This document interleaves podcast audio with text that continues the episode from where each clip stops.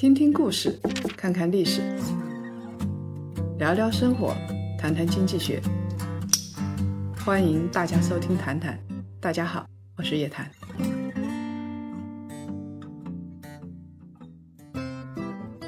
同学们，周五好！又到了我们的谈谈时间了。以前呢，我都是跟另外一个我们的小伙伴一起来给大家分享，用聊天的方式来给大家分享。但是现在情况比较特殊，因为疫情还在持续，我们的小区包括我们办公室、工作场所都处于封闭的状态之中。这一期的谈谈呢，就由我一个人来给大家聊一聊了。三月二十八号，浦东、浦西是开始鸳鸯封，现在基本上都封闭住了。所以，有的券商、基金工作人员是在风控前夜连夜赶往公司啊，因为他们要保障交易，在公司里拿着铺盖啊，已经睡了十几天了。那我们公司最后还有几个人在坚守，基本上大家也都是在家里隔离来给大家进行服务。现在我们的小区已经分到了两次菜，这个菜。菜有鸡腿啊，有花椰菜呀，有西红柿，这些都有，所以生活还是有保障的。现在呢是三天做一次核酸检测，做的方法不一样。以前是大家排队在小区里边各固定的场所，大家一起来做核酸检测。从三月底开始呢，核酸检测已经分弄堂了，一个一个的弄堂里边来给大家来进行检测。我们也问了一下，这些检测人员是从外地过来的，比如说上一次就从常州过来，所以。所以还是要感谢大家的帮忙。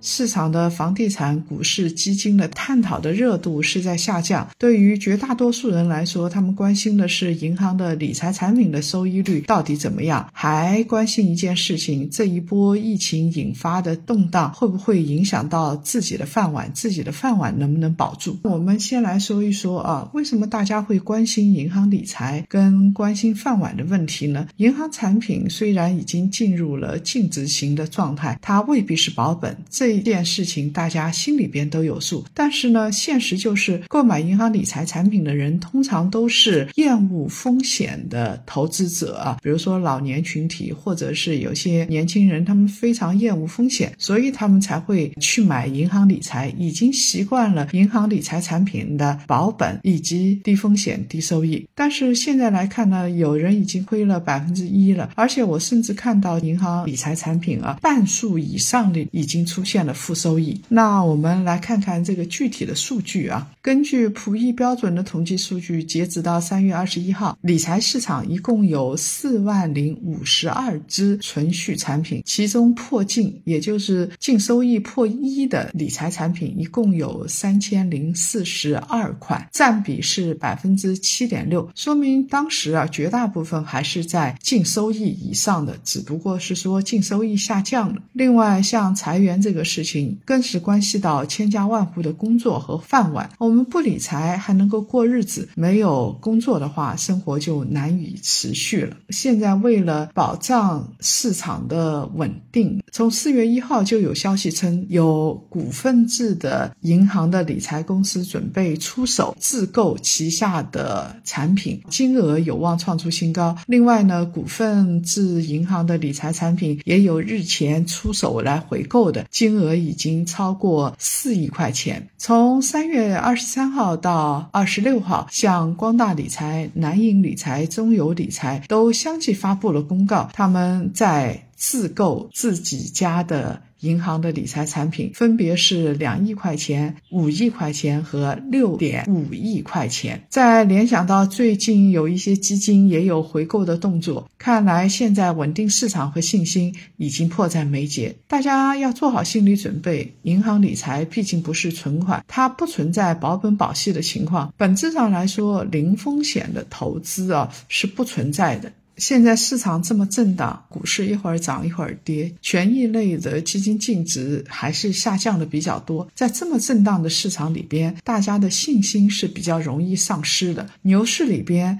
很多人都希望持有权益类的产品，就像持有一把矛一样，可以去攻击，可以去获得超额收益。但是呢，在震荡的市场里边，大家都希望有坚固的盾牌，比如说像银行的同业存单、券商固定收益凭证、国债这些，就是属于坚硬的盾牌，起码不会亏损本金。这个市场就跟人心一样，三根 K 线就会发生很大的变化。我们现在要做的就是同时持有矛和盾，进可攻，退可守。同时啊，手上的盾牌恐怕要增加了，因为现在已经不是说赚多少钱的问题，最主要是不亏损本金的问题。王五就是这么做的，他现在手上同时持有股债基金，做好了配置。即使像王五这样做好资产配置的人，他也发现啊，现在波动加剧之后，连大类的债券产品啊也不够坚硬，所以就比较着急上火啊。他希望为自己的基金组合来重新做一个配置。确实，越是这样动荡的时候，越是要做好基金定投的组合规划。现在最主要的收益来源就是大类资产配置，其次才是类别的资产配置，最后才是具体品种的选。择以前有一个貌似非常重要的问题，我们到底要买哪只基金，要买哪只股票？其实现在来看，在这样的震荡市里边，没有那么重要。在现在的经济环境里边，我们的基金定投组合的大类资产到底应该怎么搭配？我们到底应该做好怎么样的大类资产配置？我们还是拿 FOF 来举例子。我们以前给大家介绍过 FOF，就是基金中的基金，他买的是一篮子基金，在买一篮。子基金的过程当中，首先呢就要做好资产配置。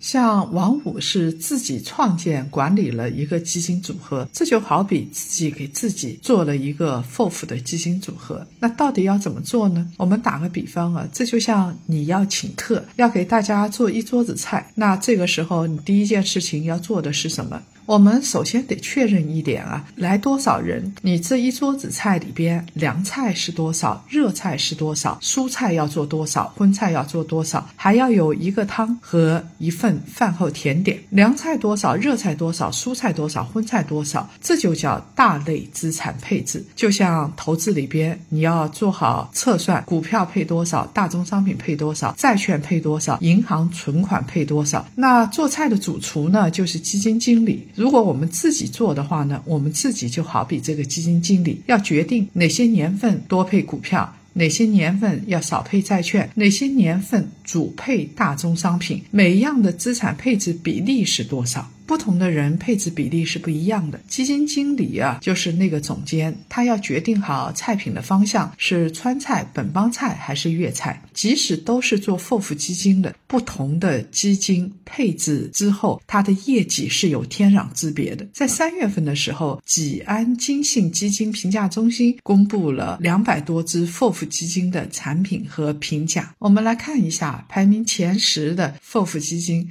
到底是哪些基金？他们的收益是多少？排名第一的是海富通聚优精选混合 FOF 基金，近三年的回报是百分之五十四点零三，也就是说每年的回报大概是在百分之十几。第二名是嘉实养老目标日期二零四零五年持有期混合 FOF 基金，三年的回报是百分之四十八点一五。第三名是南方养老目标日期二零三五三年持有期混合 FOF A 基金，近三年的回报是百分之四十七点七五，一直到排名第九位的都有百分之四十点一八的回报，排名第十位。为的是工银瑞信养老目标日期二零三五三年持有期混合 FOF 基金，它的回报是四十点一八，所以市场的均值是持有三年。百分之三十点二七，所以从 FOF 基金持有三年来看，排名前十位的，它的回报都有百分之四十以上。我们纵观这三年的 FOF 业绩，排名前十位的，排名第一位的大厨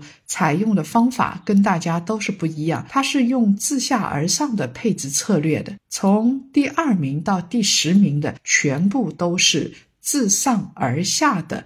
配置策略，什么叫做自下而上的配置策略？什么叫做自上而下的配置策略？大家想一想看，我们是怎么投股票的？有的人是布局赛道的，觉得这个赛道好，前面的全都投一遍，这叫自上而下；或者觉得今年哎应该是债券比较好，所以我债券多配一点，这叫自上而下。自下而上的就是具体的去看不同的基金或者是不同的股票。这叫做自下而上啊，所以它的配置策略是不一样。从 FOF 来看的话，大家配置起来还是自上而下的比较多，主要是看经济周期，主要是看赛道。有排名前十的 FOF 基金，当然就有排名垫后的十家 FOF 基金。那排名最后的是哪十家呢？我们从倒数第十名开始啊，有建信、福泽、安泰混合 FOF 基金，它的近三年的回回报率是百分之二十二点七三，有泰达红利全能优选 FOF 基金，它近三年的回报是百分之二十一点三二；有泰达红利全能优选混合 FOF C 基金，近三年的回报是百分之二十一点三二。大家会觉得还不错啊，确实还可以。但是呢，最近这一年比较差。还有建信优享稳健养老目标一年持有期混合 FOF 基金，三年的回报是。百分之十九点九二，还有广发稳健养老目标一年持有期混合 FOF 基金，这三年的回报是百分之十八点五三，还有万家稳健养老目标三年持有期混合 FOF 基金是百分之十七点六四，富国兴旺稳健养老目标一年持有期。混合 FOF 基金近三年的回报是百分之十五点五，前海开源裕泽定期开放混合 FOF 基金，它的近三年的回报是百分之十五，这些都有百分之十五到百分之二十几，还有最后的两只，倒数第二只是中融量化精选混合 FOF 基金 A，近三年的回报只有百分之四点一一。那最后一名是中融量化精选混合 FOF C 基金，它近三年的回报只有百分之二点一九。所以，我们看看榜单前面的业绩啊，相差是超过百分之五十以上的。总的来说，从去年的业绩来看，越是防守型的 FOF 基金，它的业绩越好。华泰证券就有研究报告啊，二零二一年全部 FOF 产品年平均收益只有百分之四点七六，有少数几只收益率是为负的。低风险 FOF 的年化收益率是集中在百分之二到百分之八的区间，而中高风险 FOF 的年化收益率是在百分之零到百分之十。这两年因为市场波动，权益类的资产啊风险越来越大。低风险产品的数据是跑赢权益类产品的数据。我们看看 FOF 产品是不是大幅跑赢了股票啊、混合啊这些权益类的基金呢？我们再看看类别资产的配置，比如说我买股票。这就叫一个大类，大类里边呢有蓝筹股、成长股，债券里边有企业债、政府债，这就叫类别资产配置。再拿做菜来打比方，同样都是四菜一汤，不同的菜品吃起来它的味感相差是很大的。这个时候，宴席总监们就要决定川菜我到底是做哪几道菜，这就叫债券里边我到底要买。企业债还是政府债还是金融债，它是不一样的。对于 FOF 来说，大类基金下面有细分的基金，我们是投资代表大盘风格的沪深三百呢，还是投资代表中小盘风格的中证五百？对于行业来说。也有主题基金，是买消费类的主题基金、医疗类的，还是科技类的、银行类的？最后才是具体的菜品选择，也就是王五最关心的，到底买哪只基金？这就好比最后食材的选择。